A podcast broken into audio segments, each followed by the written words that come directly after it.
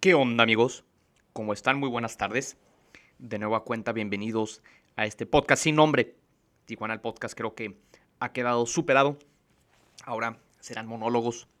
De vez en cuando tendremos algún invitado para platicar de temas especiales, pero eh, voy a aprovechar esta plataforma para poder expresar algunas opiniones, tenerlas allá afuera en la red, en donde nos estén escuchando, y pues aprovechar para platicarles acerca de los ensayos que escribo semana con semana en mi Substack, para que lo revisen y se suscriban a mi boletín. Bueno, en esta ocasión hablo acerca de la quietud del movimiento. Si ustedes me han seguido ya por algún tiempo, algunos años, sabrán que el nombre de mi columna, el nombre de mi blog, el nombre incluso de mi Substack, se llama Quietud del Movimiento.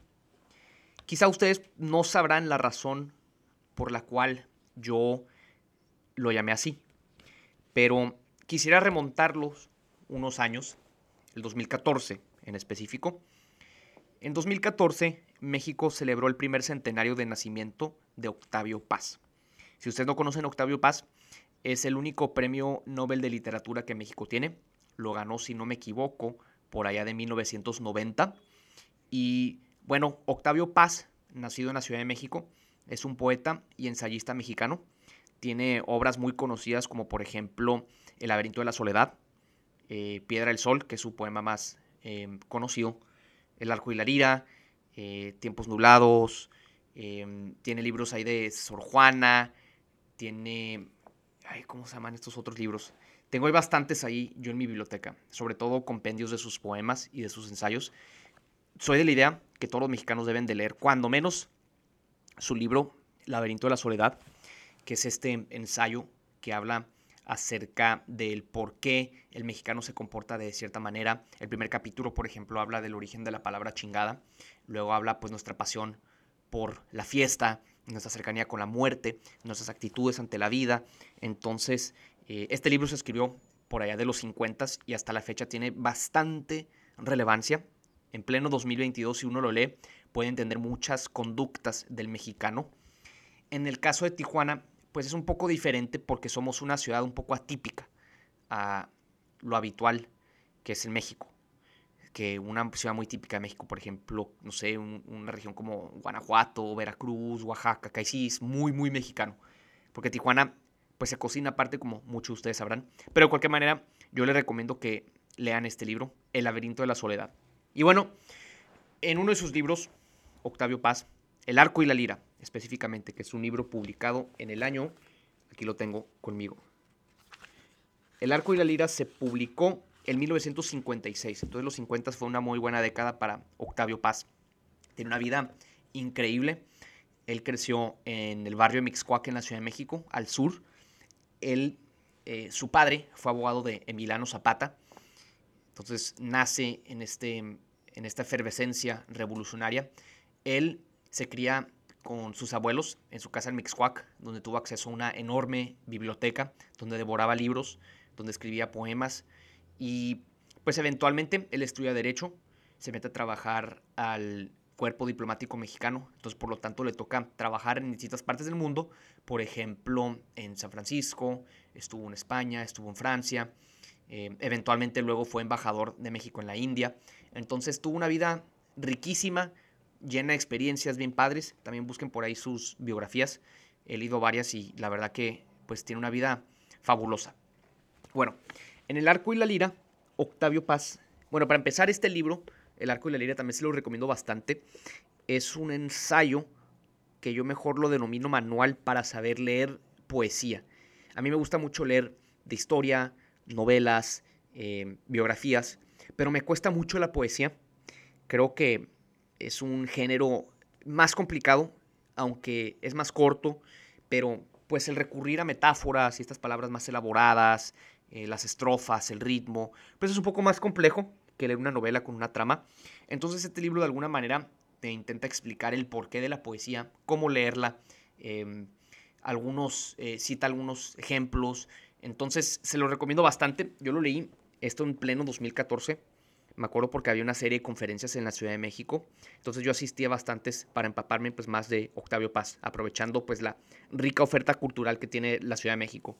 Entonces, En el arco y la lira, Octavio Paz habla acerca de este concepto que yo les voy a leer.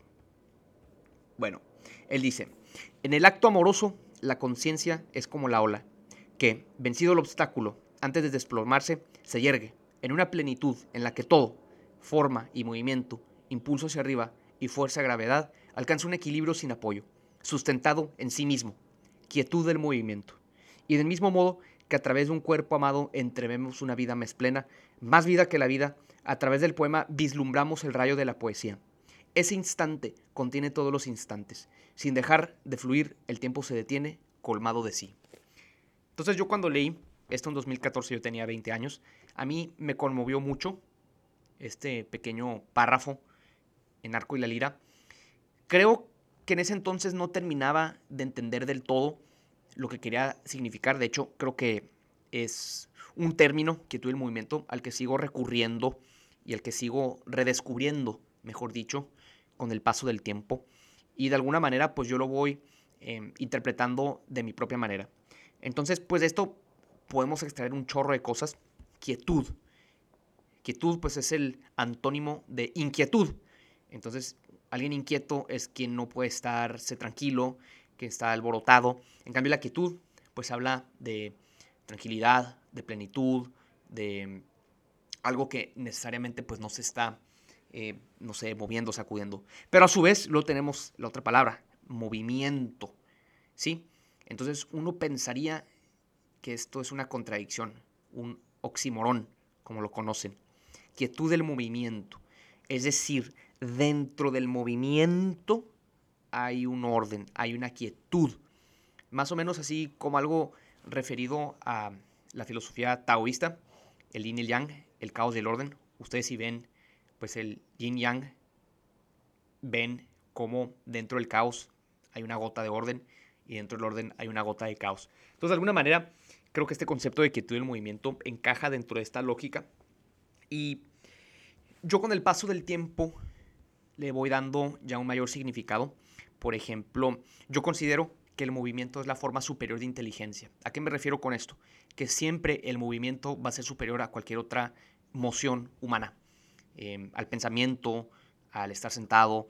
Entonces, eh, por movimiento me refiero ampliamente al accionar.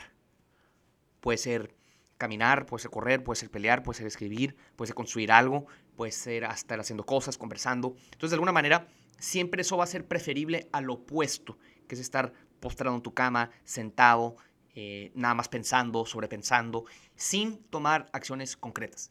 Entonces yo de alguna manera voy redefiniendo este concepto de quietud el movimiento para decir que em, el movimiento es la forma superior de inteligencia.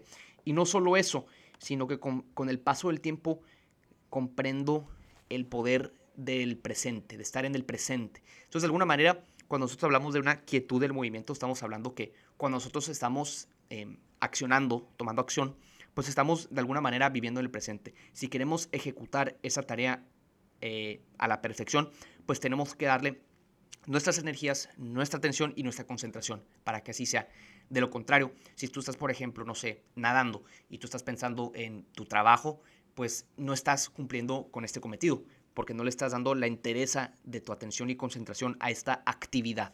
Entonces, eh, pero luego, si tú lo haces bien, si tú estás nadando, estás corriendo y estás plenamente concentrado en esa actividad, pues tú de alguna manera estás viviendo enteramente en el presente. Tú estás ejecutando esa tarea a la perfección y por lo tanto, pues tú estás viviendo en el presente, que eso para mí es sumamente importante. Y no sé si a ustedes les ha pasado em, esto que luego llaman el flow state, que cuando estás haciendo algo que disfrutas muchísimo, el tiempo pasa bien rápido y estás plenamente concentrado, eh, no sabes qué es lo que pasa a tu alrededor, pierdes incluso hasta noción del tiempo. Entonces, de alguna manera, pues yo empiezo a interpretar este concepto de esta manera y creo que mi vida ha girado siempre en torno a este concepto. Yo siempre he sido una persona muy inquieta, me encanta eh, pues estar involucrado, salir a caminar, hacer ejercicio, escribir.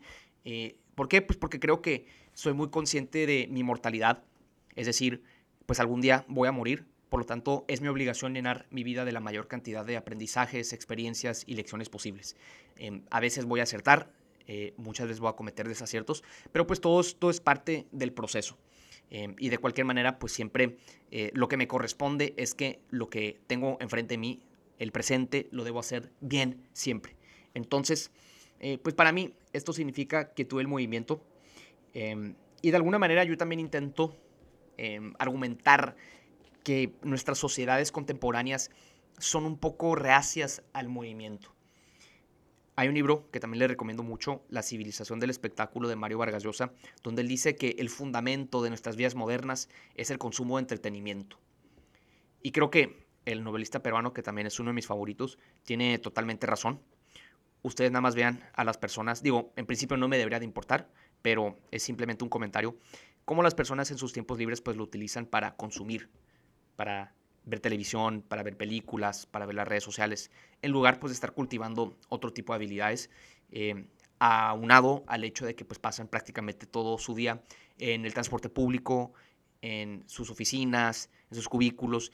Y digo, vaya, creo que ninguno es de culpar, todos tenemos que pagar renta, tenemos que pagar nuestros alimentos, eh, nuestras cuentas y demás. Entonces, pero de cualquier manera, esto habla más que nada, yo no culpo a ellos, sino a la cultura alrededor de cómo hemos llegado hasta este punto, donde pues nuestros ancestros tenían que navegar por ríos y mares, tenían que cazar, tenían que hacer toda esta serie de cosas para poder subsistir. Y de alguna manera código genético sigue pensando que vivimos en esas épocas. Por eso em, es esta frustración de la vida moderna, de que pensamos, em, em, no sé, estamos encerrados todo el día, eh, ¿cómo se llama?, en oficinas, sin salir, sin movernos, y pues tu cerebro de neandertal te pide que estés afuera, que estés buscando adversidad, que estés buscando movimiento, que estés buscando caos. Entonces, pues esto eh, obviamente deriva en, una ansiedad, en una frustración, y muchas veces tú no le pones eh, nombre, ¿sí me explico? O sea, tú, tú no puedes, tú piensas que este problema deriva de tu vida, de tus decisiones, de lo que sea, cuando en realidad muchos de estos problemas se podrían resolver literalmente si te mueves. Bueno, entonces yo de alguna manera, el objetivo mío con este ensayo es nada más empezar a construir lo que es este concepto de quietud en movimiento, porque para mí, más que nada, es una forma de pensar, es una forma de ver la vida.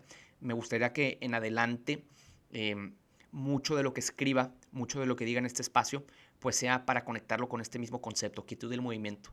Porque, repito, creo que el movimiento es la forma superior de inteligencia, no la fuerza, no la habilidad comunicativa, em, no otros talentos, sino el movimiento. Quien se mueve ya está por encima de quien no se mueve. Eso lo tienes que tener muy en claro. Entonces, eh, pues quiero darle las gracias a todos los que me escuchan en este espacio, a pesar de las circunstancias, voy a procurar ser mucho más puntual, mucho más asiduo.